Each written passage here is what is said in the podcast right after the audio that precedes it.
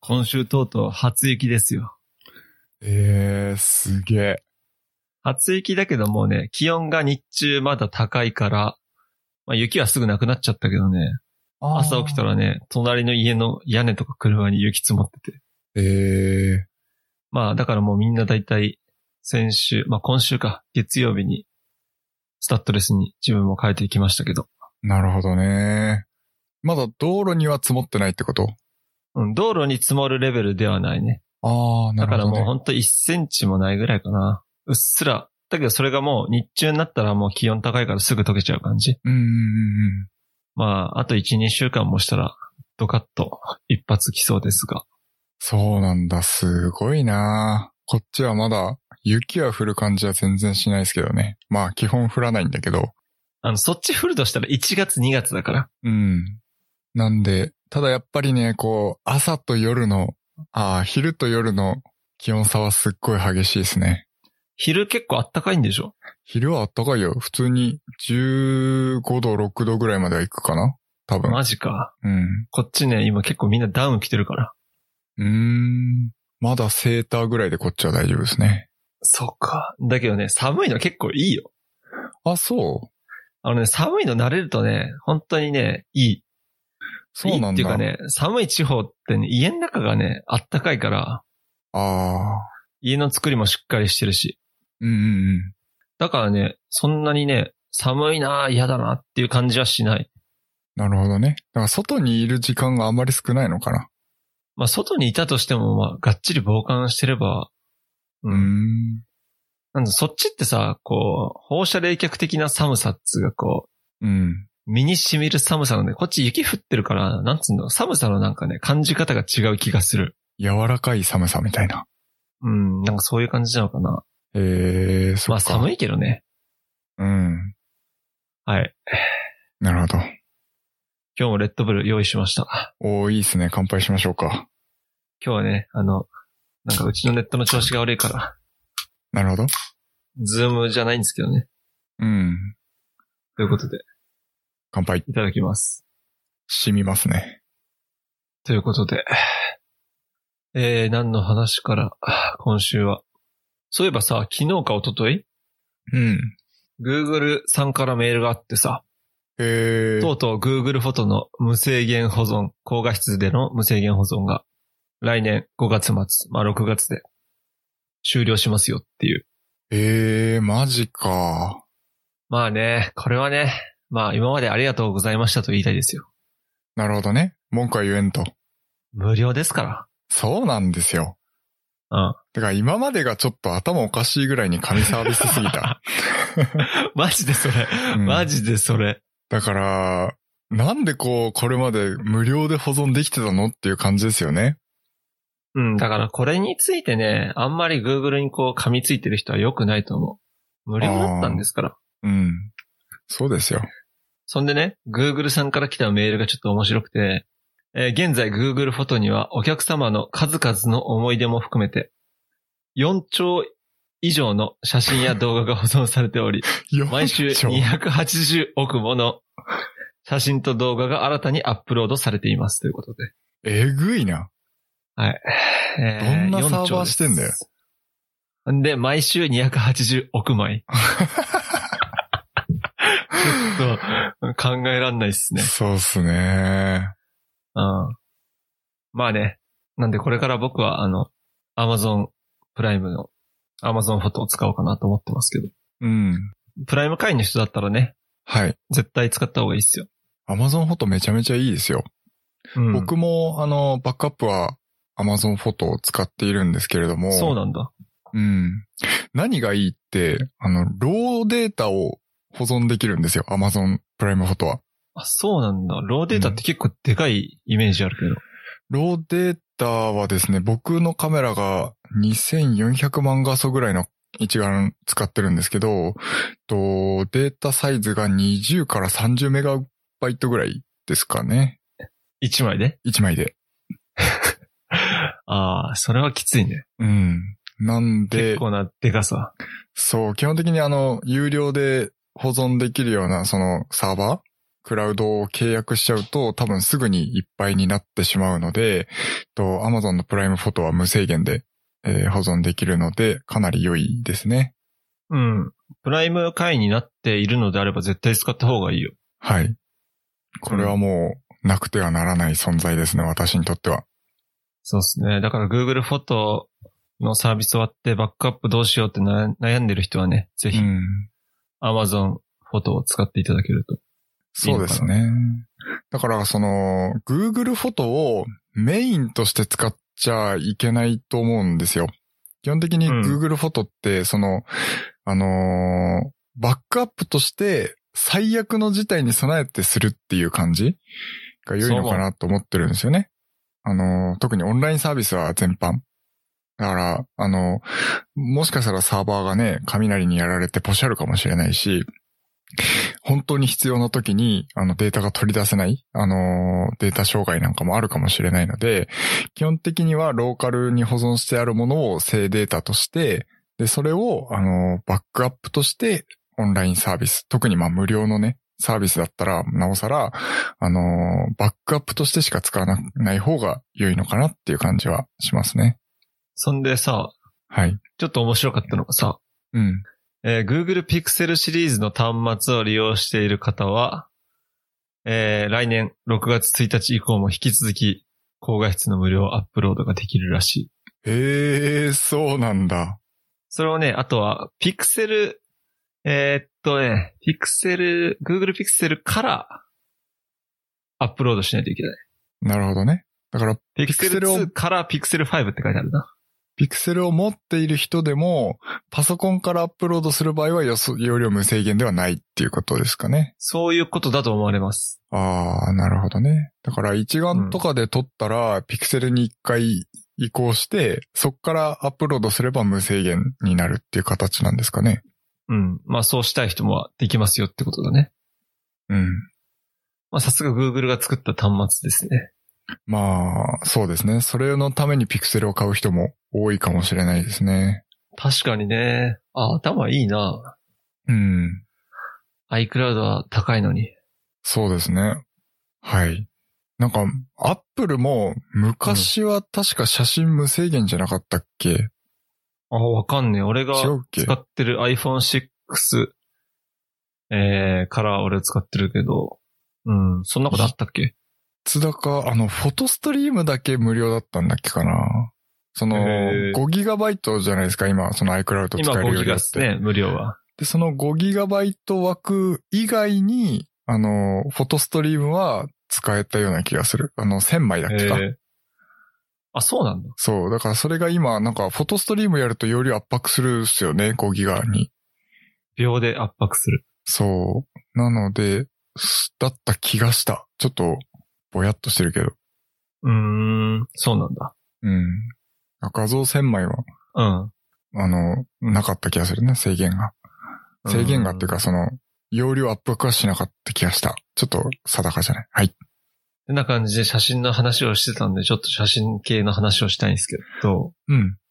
まあ前から僕はちょっと Vlog 用のカメラが欲しいなって思っていたんで、はい。前からちょっと話してるけど、こう、言ってたね ZV-1 いいなって、うん、言ってたね。欲しいなって話もしてたんですけど、やっぱり手ブレ補正アクティブにすると価格がだいぶちっちゃくなったりするなとか、えー、いろんなことを考えたときに、GoPro Hero 9もいいなとか、うん。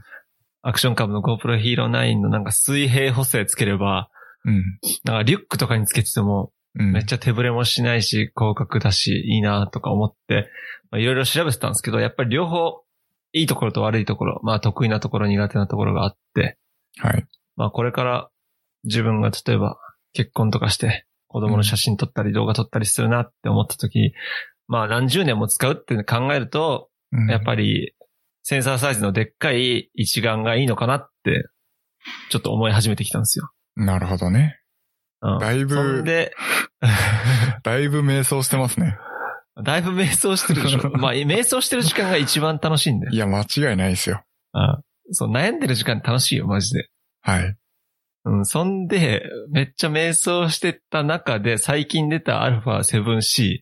はいはいはい。まあ、ちっちゃくてフルサイズで、うん。いいんじゃないかなってちょっとあの YouTube とか見てて思ったんですけど、はい。 α7C についてのちょっと見解をちょっと森尾さんに聞きたいなと思っていて。そうですね。確か何回か前に、あの、α7C が発表になったタイミングで、だいぶう僕ん酷評してるんですよね。そう。あのね、覚えてるのは、7-3見てから、うん 7S3 そか。う。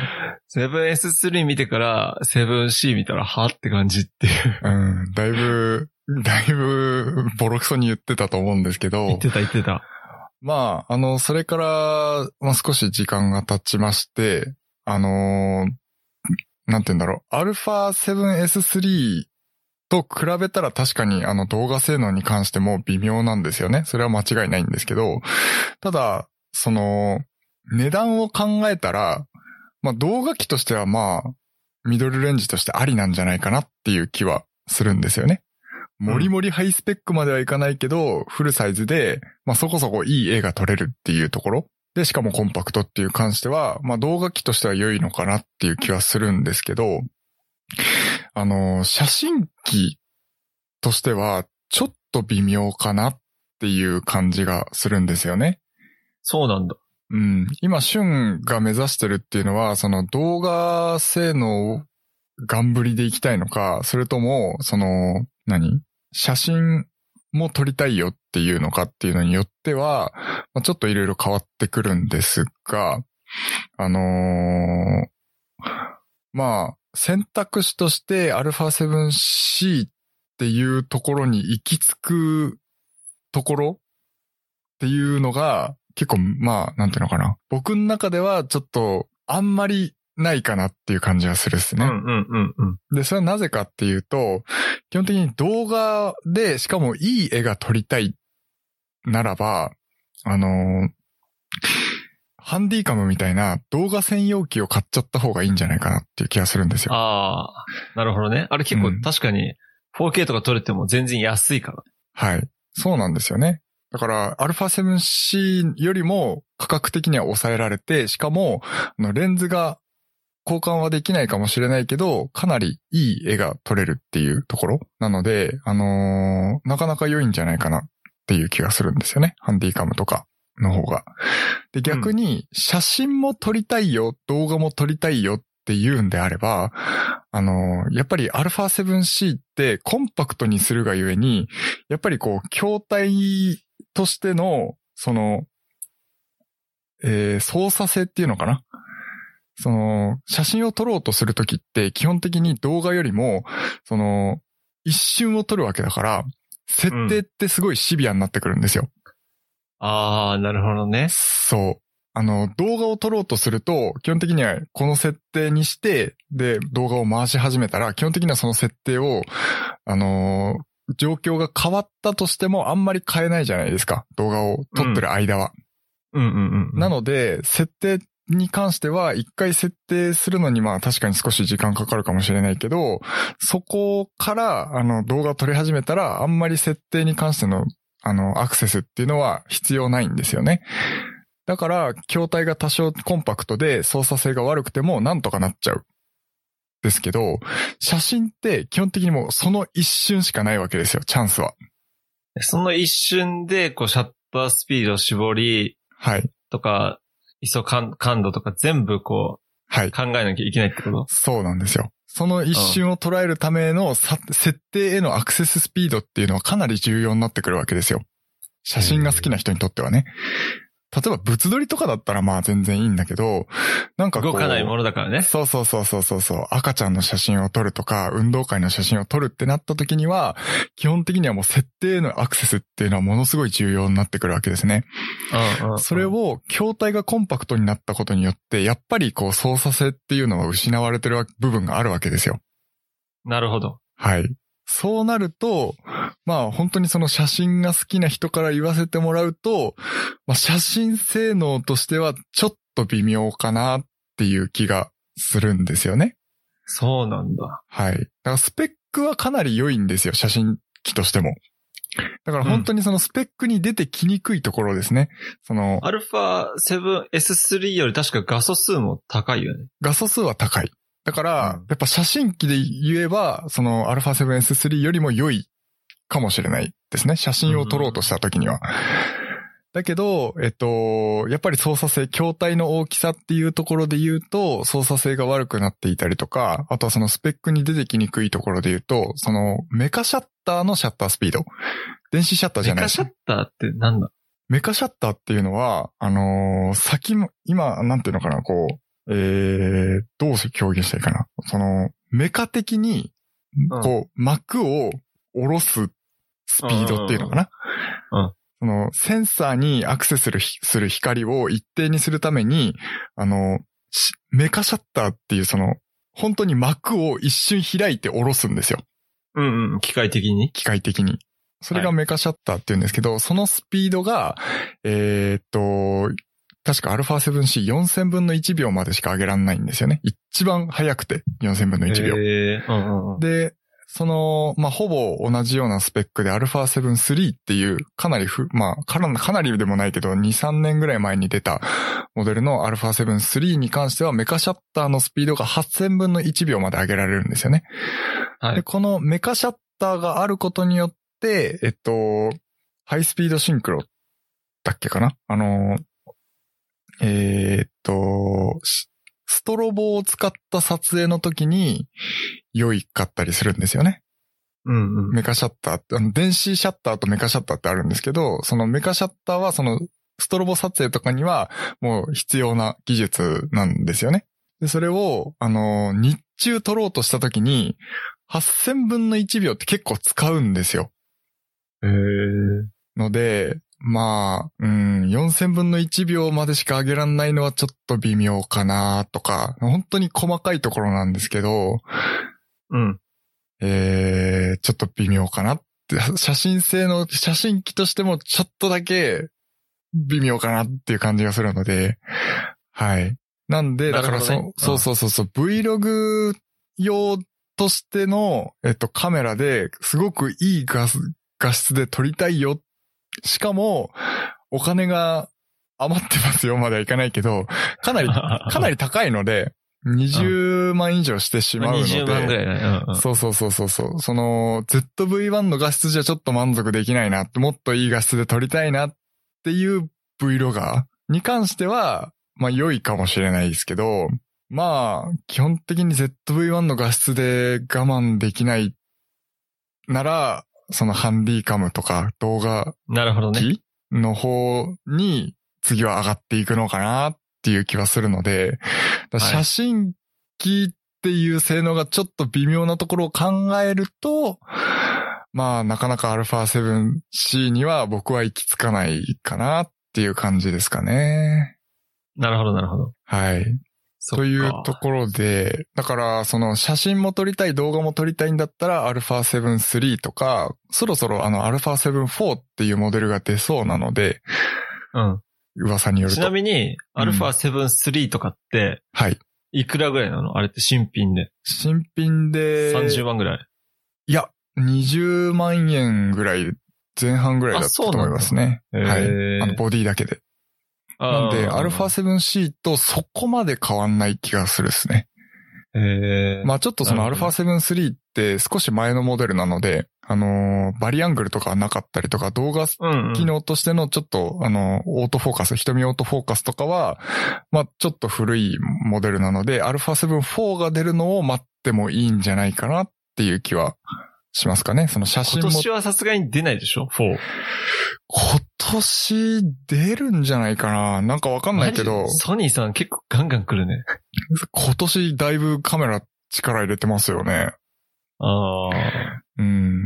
なんちょっと、これも噂なので、なんとも言えないんですが、うん。えー、もしかしたら12月ぐらいに発表かも、的なるな。ほどね。やっはぱい動画は撮れるけど、ちょっと α7C は。カメラ性能が若干中途半端かな、だったら ZV-1 で、まあ写真もぼちぼち、動画もぼちぼち撮れる方がコスパを考えると良いね。そうですね。コスパは圧倒的に ZV-1 は良いかなっていう気はしますし、そう。その画質に満足できないんだったらハンディカムとかも完全に動画特化のうん。モデルの方が、あのー幸せになれるんじゃないかなっていう僕の中での見解ですかね。はい。ただ、そのレンズ交換ができないので、やっぱり画角とかにはやっぱ制限は出てきてしまうっていうのは一緒なんですけど、はい。というところですかね。 ZV-1 についても、改めてちょっといろいろこう、調べたんだけど、はい。まず S ログ撮影とかができる、はい。できて、こう、10万円はい。 10万しないか。まあ、あの、えっと、シューティングキットみたいなのじゃなかったらもう9万何千円で買えちゃうのは、はいマジですごいって話をなんかしていてる人がいて、はい。 ZV-1 を買うのに、あの、オートモードで撮り続けるのはマジでもったいないから、うん。絶対 S ログ撮影をしろみたいな。はあいと。は HLG でやれとか、そういう話をしていて、なんかそれもちょっと少し見たんだけど、うん。はい。そのね、俺ピクチャープロファイルの知識が基本的にないから、はい。なんか普通に撮ったらなんかその、それ普通に撮ったらしない S ログで撮ったらちゃんと空とかもう、えー白飛びしないよみたいな。なんかそういう説明をしてる人がいたんだけど、はい。うん、なんか S ログについてさ、ちょっとなんか簡単に説明できる。えーっとね、これは難しいんだよな結局まあ S ね、ログ、俺もね、 うん。説明してる動画は見たけど、イメージでしかまあ理解してない。まあイメージで理解してればいいのかな。はい。えっとですね、S ログっていうのはですね、すごく、まあ、簡単に説明するこれ、あの、今、今、小ノート見たのね。だから、全然用意しなかったんで、ちょっと S ログについて簡単に説明しようとするとすごく難しいんですけど、基本的に、えっと、あの、なんていうのかな。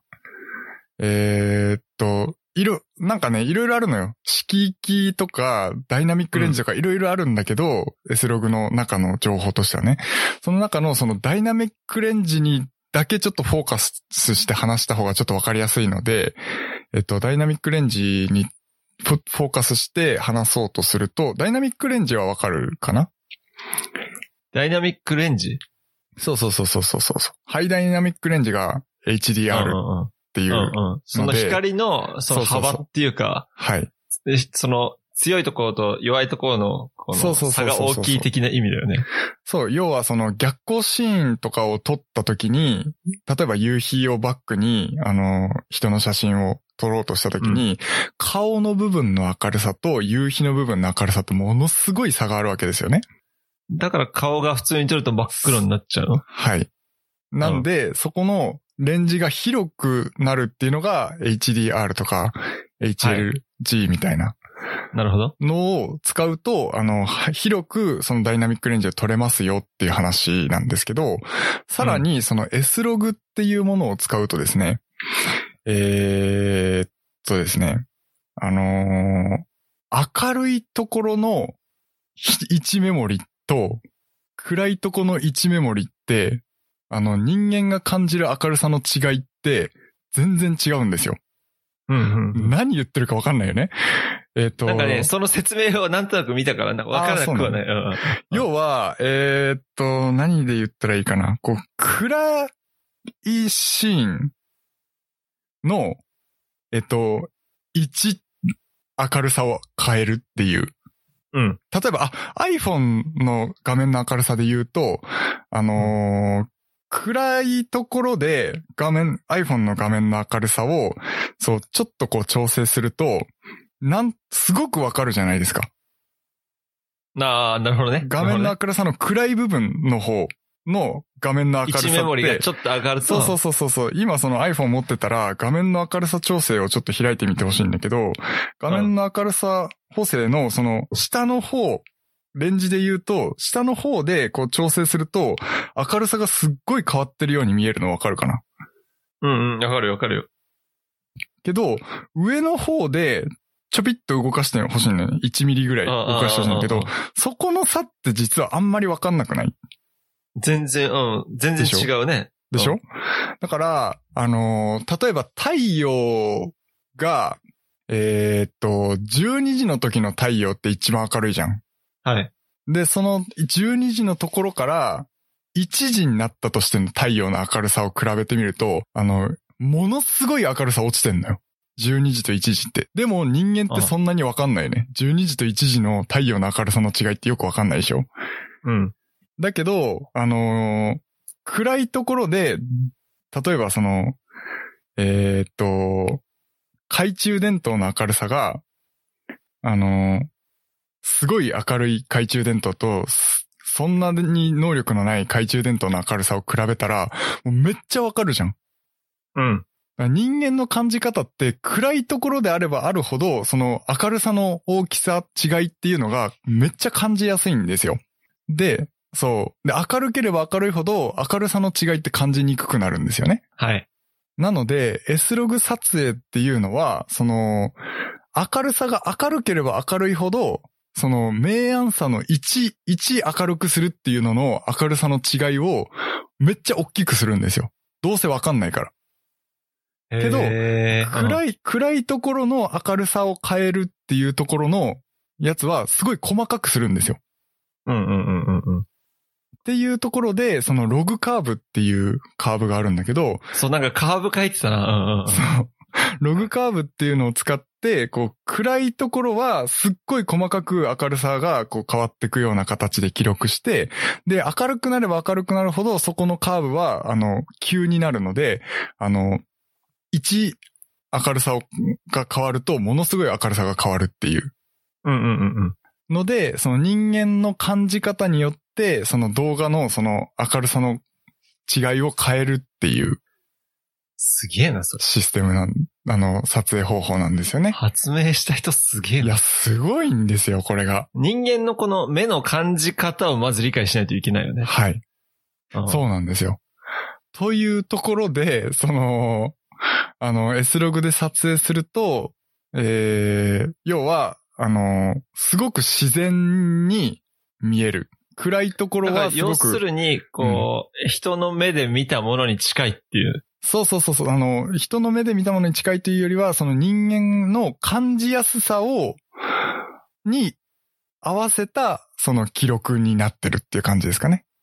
へ暗いところの明るさはすごく細かくなってるから、なんかこう、暗いところはすごくね、あの、1レベルが上がるっていうところが、こう、細かくなってるっていう感じだし、明るいところはどうせ人間がね、めちゃめちゃ明るいのと、めちゃめちゃめちゃ明るいのっていうのの違いはそんなにわかんないから、がっつりこう、あの、1メモリを上げちゃってもいいっていうはいはいはいはい。はい。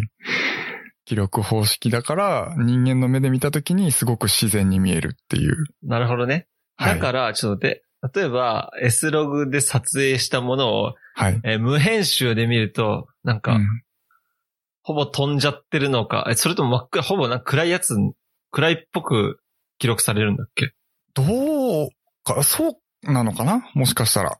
それを、それを結局その、うん編集ソフトでうん。編集しないといけないんでしょそうそうそう、グレーディング、カラーグレーディングっていう、えー、編集をしないといけないんですよね。うーん。なんで、多分、色情報も同じようなことがうん起きてるんですよ。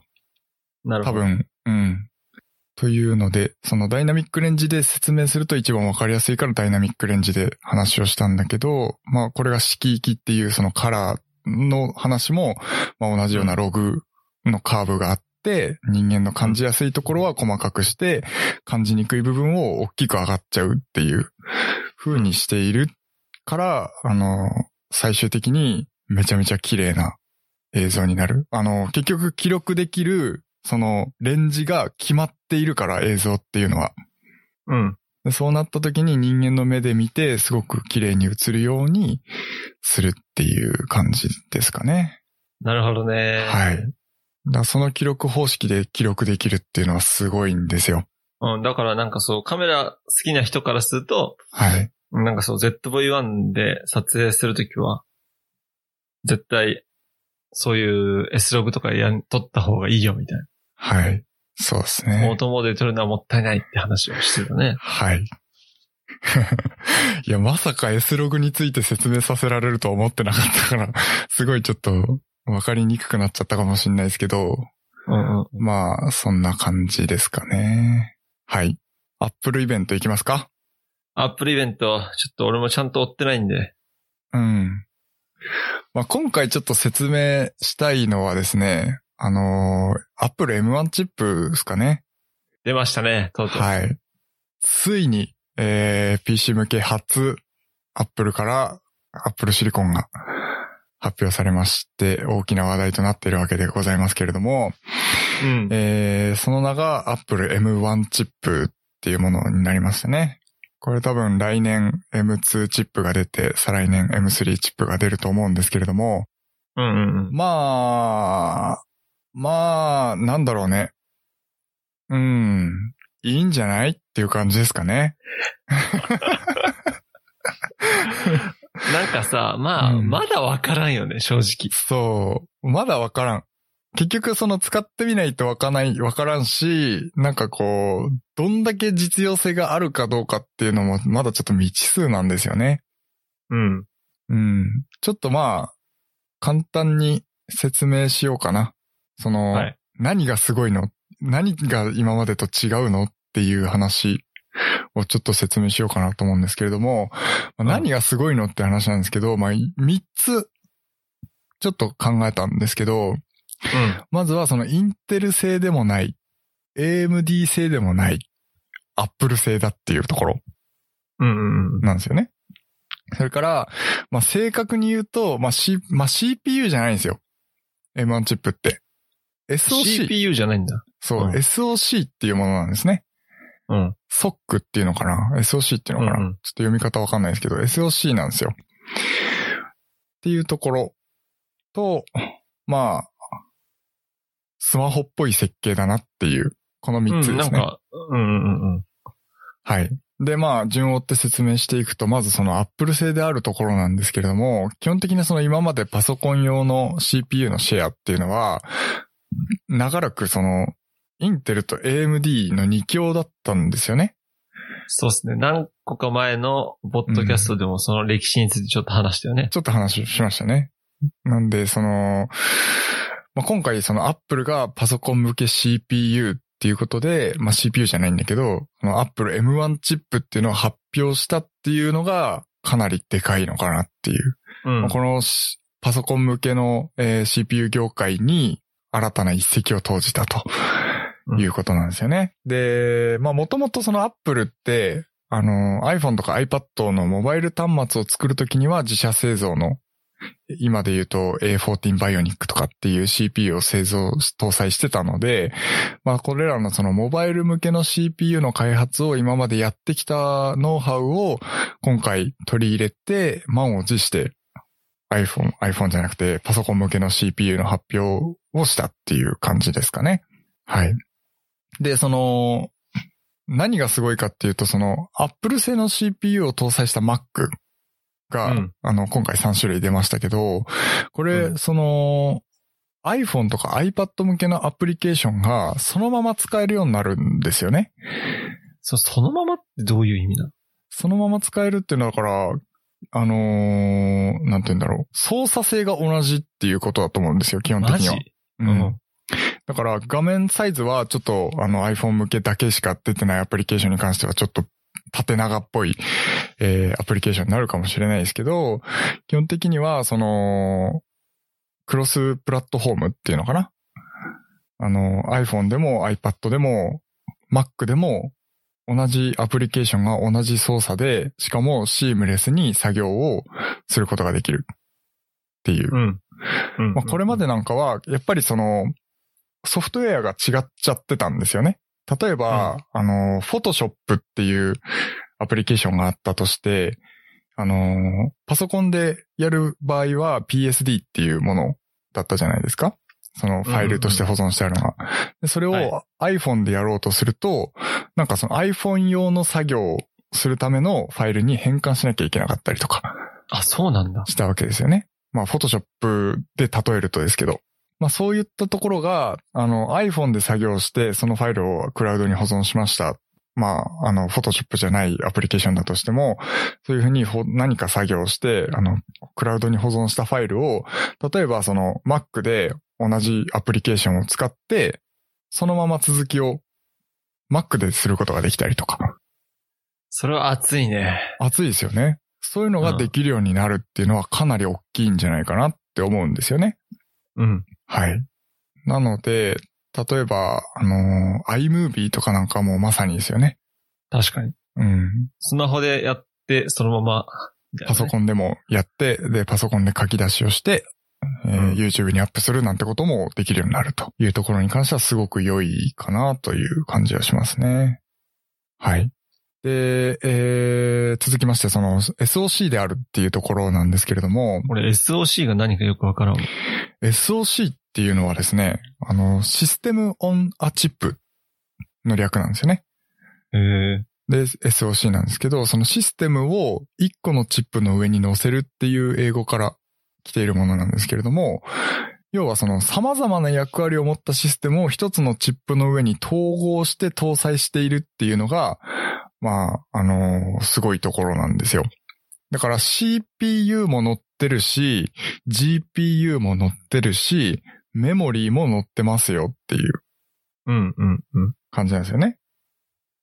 だから他にもその Apple T2 っていうそのセキュリティに関する処理をするチップも載ってるし、サンダーボルトコントローラーっていうそのサンダーボルトの、えっと、端子をいろいろ制御するようなチップも載ってるし、あとは電源関係ですかね。IO チップも載ってるしっていう、その様々なチップを一つのチップ、あ様々なシステムを一つのチップに載せることによって、えーっと、システム間の情報共有ですね。その通信にかかる時間っていうのを大幅に短縮できるんですよね。だかならるほど CPU からメモリーにアクセスして、メモリーから CPU にアクセスして、CPU からメモリーにアクセスしてっていう、その情報処理をする作業がものすごくスピーディーになりますよっていう、遅延がかなり低減できるので、システム全体としてのスピードが向上しますよっていう。だから、あの、今で言うとその、I、I、I、I じゃねえ、えっと、MacBook を閉じて開けたらすっごいスピーディーに起動しますよっていう風に、あの、発表があったんですけど、それも IO チップと CPU とのその連携がこの一つのチップの中でできるから、あの、そういう技術、こう、画面を開けたらもうすぐに使い始められるっていうような、えー、ことができるようになったっていうのもあるんですかね。なるほど。はい。というので、まえーあ、その SOC っていうのにしたメリットもあるんですけど、まあ、これはちょっとね、その、デメリットもあって、そのうん一つのチップにするっていうことは、要はその占有面積を避けなくなってくるってことなんですよね。どういうことだから、同じ CPU の大きさのものだったら、その CPU だけを置いとけばよかったじゃないですか。うん。だから、その面積を CPU で全部占有できたわけですよ。うん。だけど、それが GPU とかメモリーを載せることによって、その一つあーのそういチうことッかプの中の CPU に割り当てられた面積内でしか CPU の機能を持たせることができなくなっちゃうわけですよね。なるほど、なるほど、なるほ ど。だから、その、めちゃめちゃ高性能には多分今の技術だとできないのかなっていう。気がしますねうんで、しかも発熱の問題もあって、要はそのいろんな処理をそれぞれの一つのチップの中でやろうとすると、どうしても発熱って出てきてしまうので、それによる影響っていうのもまたちょっと問題があるのかなっていう感じはしますかね。すげえな。一つで全部処理しちゃうのか。はい。というとなるこほどろね。ですね。で PC 自体は、うんまあ、そう変わんねえか。若干こう小さくすることとかはできるようになるってことなのかな。まあ、そうじゃない基本的にはその iPhone とか iPad で使えてたっていうことなので、あのー要はチップの中に全部詰め込めば、それだけでかなり、あの、コンパクトにできるっていうのはあるんじゃないですか。うんうんうん。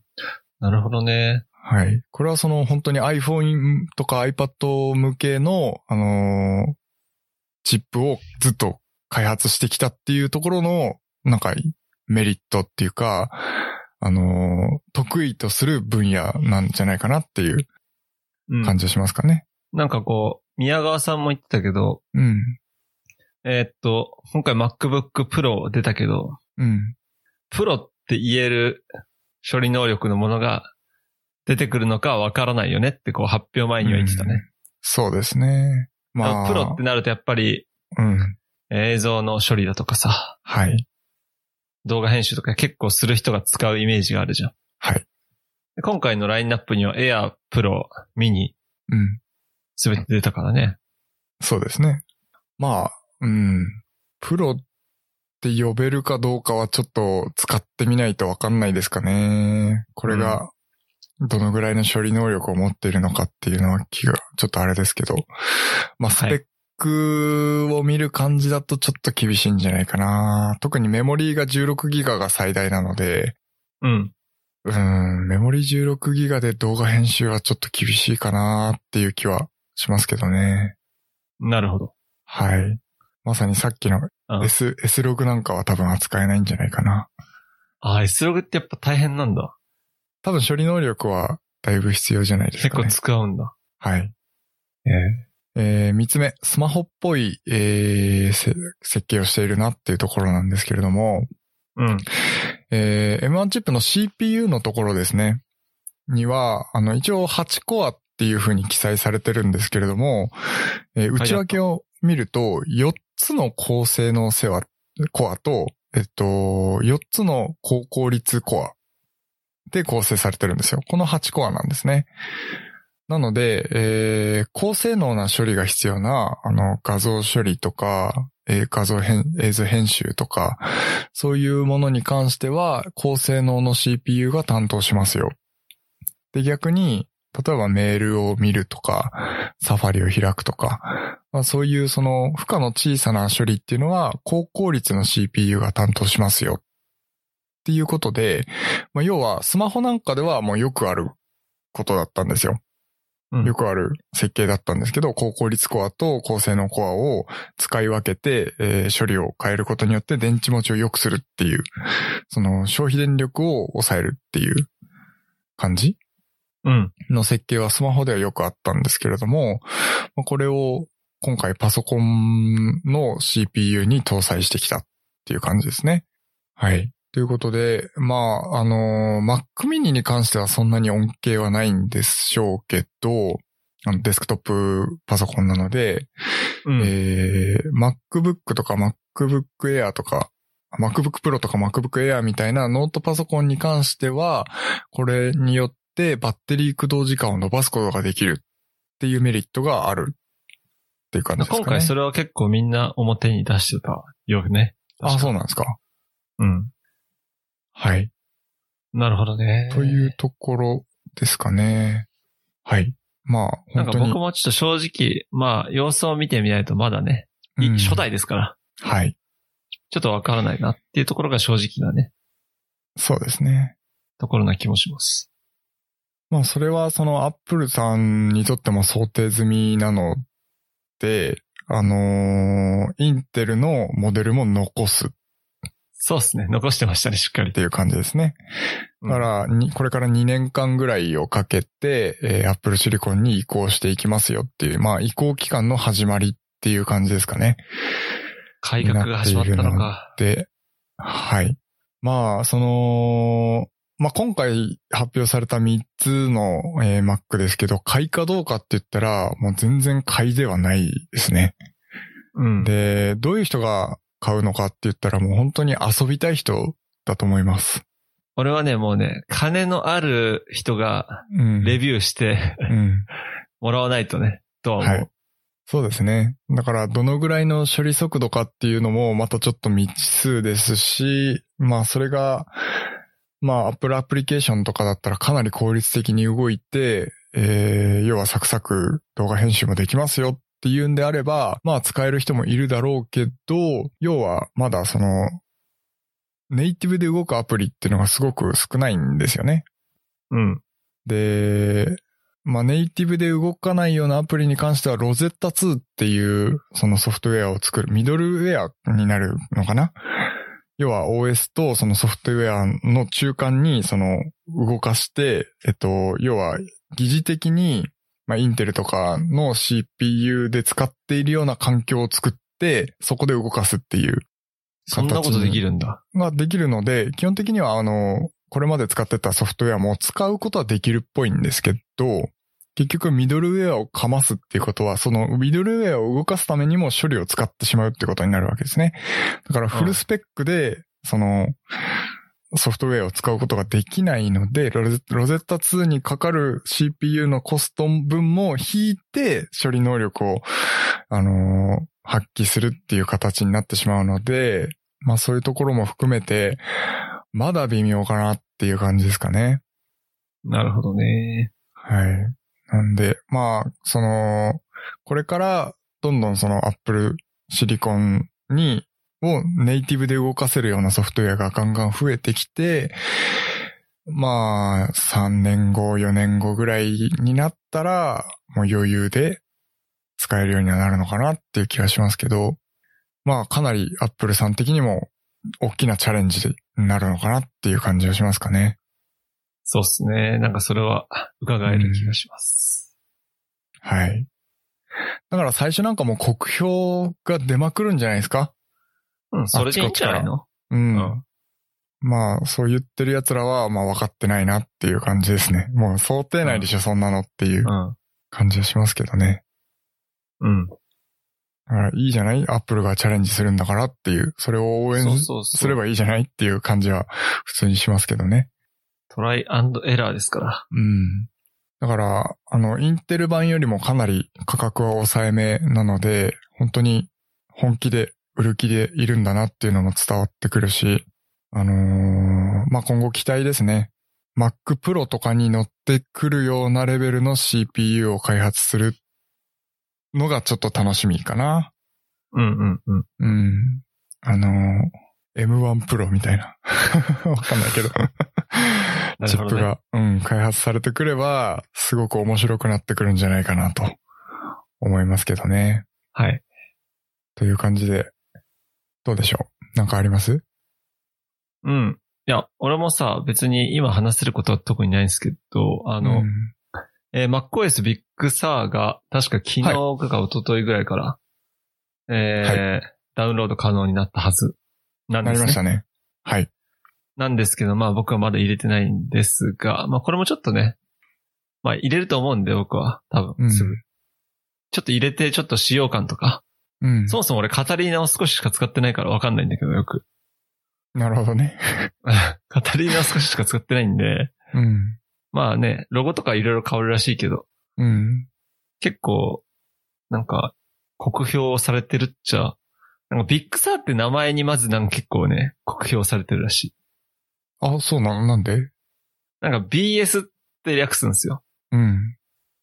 BS ってなんかアメリカで言うと、こう、ブーシット、なんかこう、あまり良くないスラングへー。を、なんか連想させるらしいの。へー、そうなんだ。だから、MacOS BS ってなんか略すのは、どうなのみたいな。名前良くないなって話はなんか聞いた。へー、そうなんだ。うん。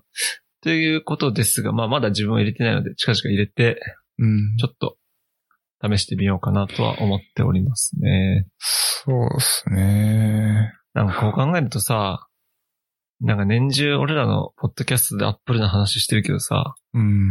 やっぱユーザーをこう楽しませる、年中こうなんか新しいサービスやら、新しい商品やら、うん。そういうのを提供させてワクワクさせてくれる Apple さんはなんか偉大ですね。偉大ですよ。やっぱりなん、かいつも、いつも喋ってるもんね、Apple の話。本当ですよね。だから今回でも特にで、アップルイベントが3回に分か、分かれて発表になったじゃないで確すか。かにね。確かに確かに。ね。だからこれまでは1回で一気にガーンとこう出てくる、出てきたと思うんだけど、それがね、最初 iPad Air とか出て、で次に iPhone が出て、で今回 Mac が出てっていう感じで、細かく細かく分かれてるんですよね。これはだからあの、Apple の策略なのか、それともコロナシーズンで開発が遅れて、こういう風になってしまったのかわからないんですけれども、まあ、すごく良くてこれって、常に話題になるじゃないですか。そう思います。うん。だから、まあ、ポッドキャストのネタにもなるっていうところで、アップルさんすごく良いなっていう。だけど大事だよ、大事。うん。いや、マジ本当で、にこう、テック系の人忙しいと思うもん。本当ですよ。情報をまとめたり記事書いたりするのにさ、情報がさ、常にこう、新しいものがずん、どんどん出てくるから。はい。本当に、だからもうチャレンジしまくってるっていうところでは、非常に良いですね。さすがですね、アップさす。が。本当さすがですよ。うん。はい。という感じで。という感じですが、えー、今回ね、結構ね、ショーノート少ないんですよね。うん。あの、一番下のやつ言わなくていいのああ、あのーまあ、宣伝になるんですけれども、宣伝にはならな いか。あのーこの間、先前回かなあのーネイバーまとめがなくなってしまったっていう話をしたじゃないですか。ああ、言ってたね。うん。で、まあ似たようなっていうのでもないんだけれども、あの、ノートっていう SNS 知ってるもちろん。あ、知ってる、うん。そ、そうなんだ。これどのぐらい有名なのかよくわかんなくてさ。ノートはツイッターやってる人大体知ってんじゃないかな。あ、そうなんだ。なんかさ、インフルエンサー的な人になると大体有料ノートを出して儲けるっていう、あー、なるほどね。情報商材的な感じで。うん。僕、基本的にツイッターほとんど使ってないんですよ。あんまり見ないんですね。で、えーっと、SNS っていう SNS をもう全然やってなくって、基本的にはもうインフルエンサーにはなれない体質なんですよね。 おい。いや、やっぱテック系として何かしらあるけど、インスタやってんのか。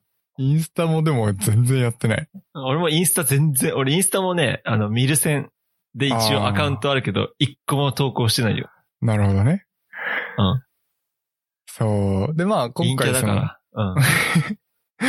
うん。 その、ノートっていうのを、別に俺 SNS だとはあんまり思ってないんだけど、あのーノートをちょっと始めたんですよ。で、なんか結構それが楽しくて、今、あの、毎日投稿チャレンジ頑張って5日ぐらい続けてみたんですけ ど、マジでやってんのおうそう。で、いろいろ書いてはいるんですけど、なんか、ノートに投稿するんだったら自分のブログで書けやみたいな、ちょっと自分 で、いや、マジでそう だよ。あの、ノートって基本的に、あの、うんブログ作ったりするのがめんどくさいような人。そうそうそうそうそう。うん。だからもう、初心者でもブログっぽく書けるっていう。そうなんですよね。うん。なので、ちょっとあの、使い分けを今今後どうしていくかっていうところはあるんですけれども、今なんか毎日投稿するとなんかこう自分のバッジがもらえるんですよね。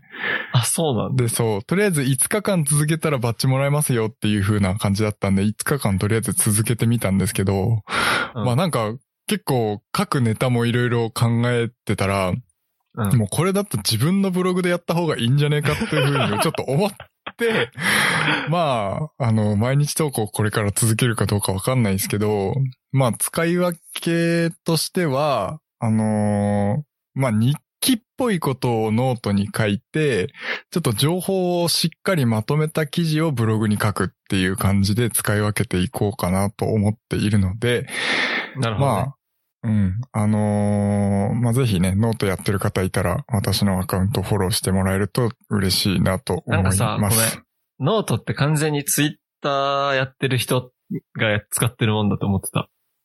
あ、そうなのよくツイッターとこうリンクさせてさ、うん。なんか回ってくるの見てたから、ツイッターのプロフィールのところにノート貼ってたりするんだけど、おー森尾のツイッターのところに貼ってなかったから、あなるほどね。貼れよって思ったんだけど。あ、そうなんだ。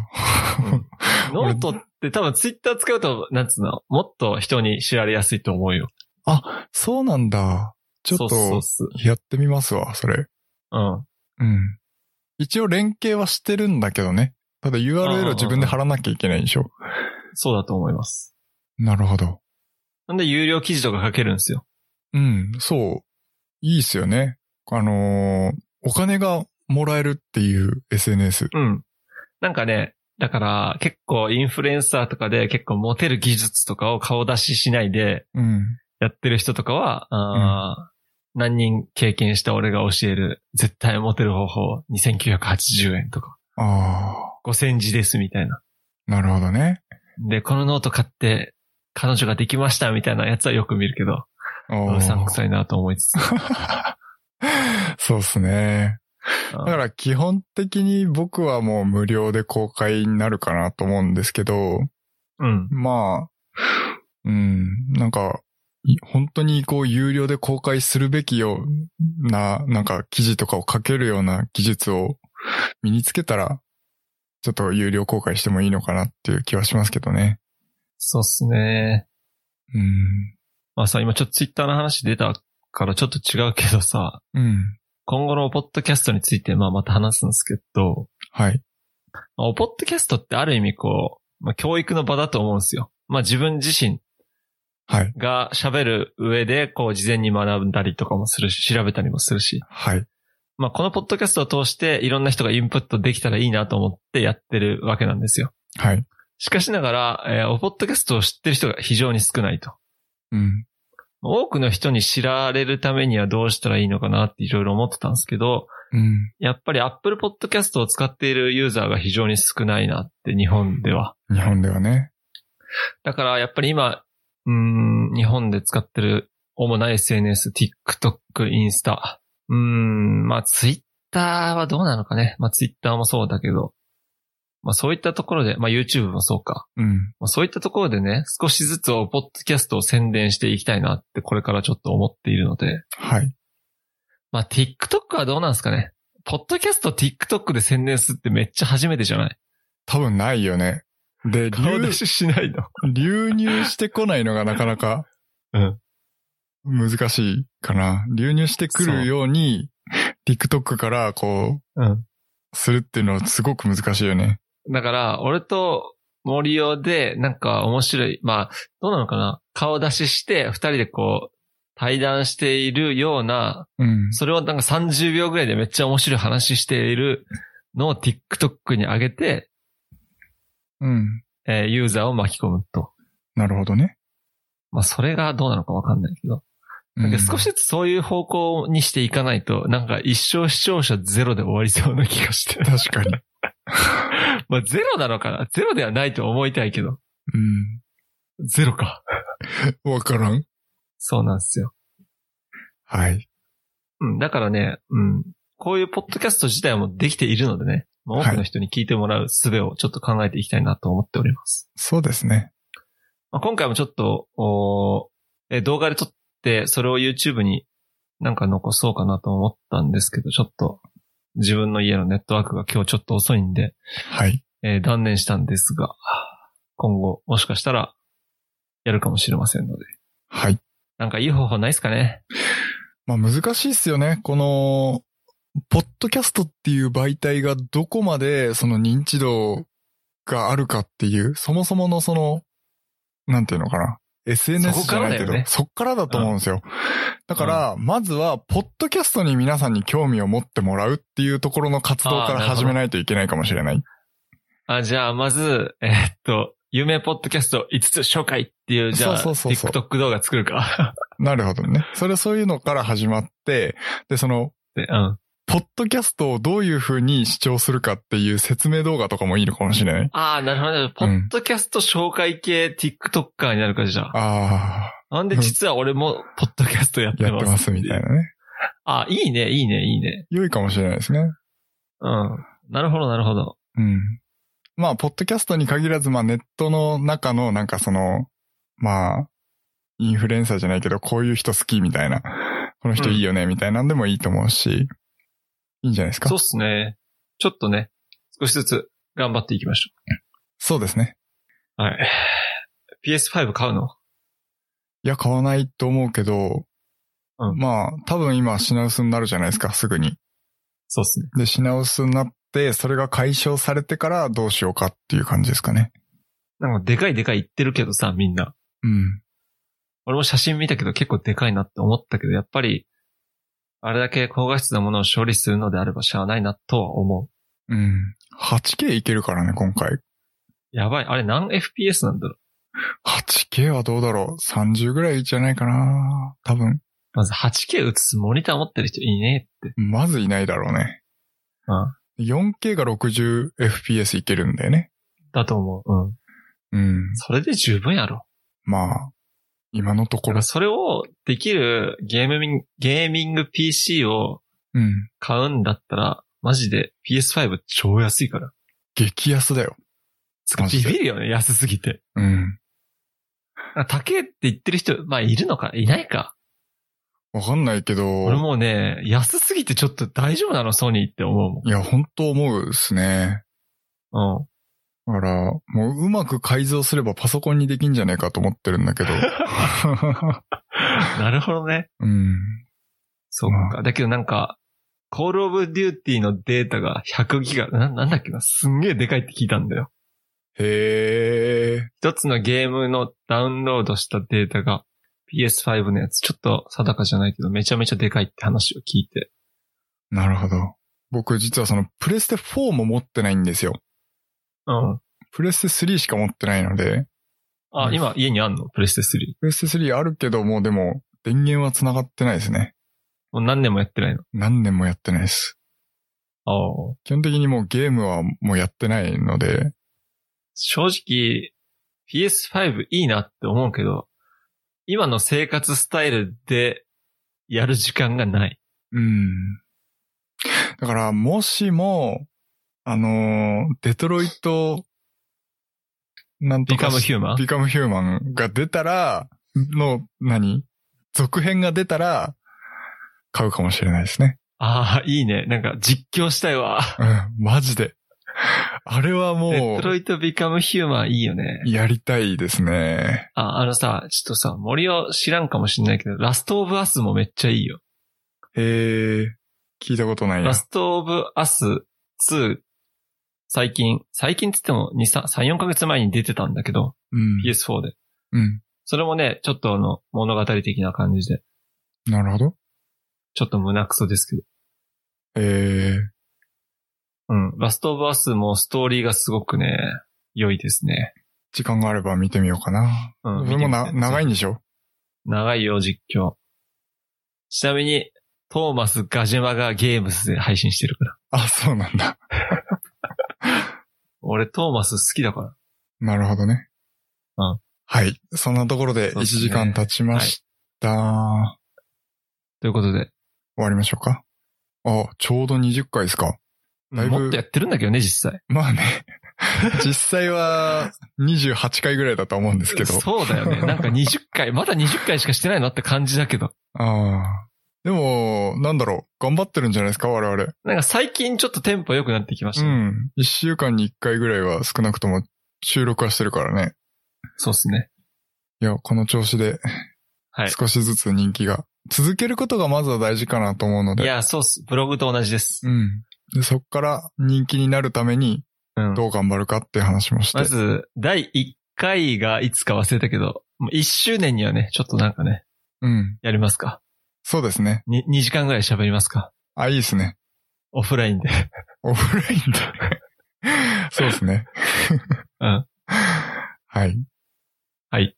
じゃあ、えー締めます。えー今回の小ノートは hpk.jp スラッシュ、ポッドキャストスラッシュ020で公開しておりますので、そちらの方もよろしくお願いします。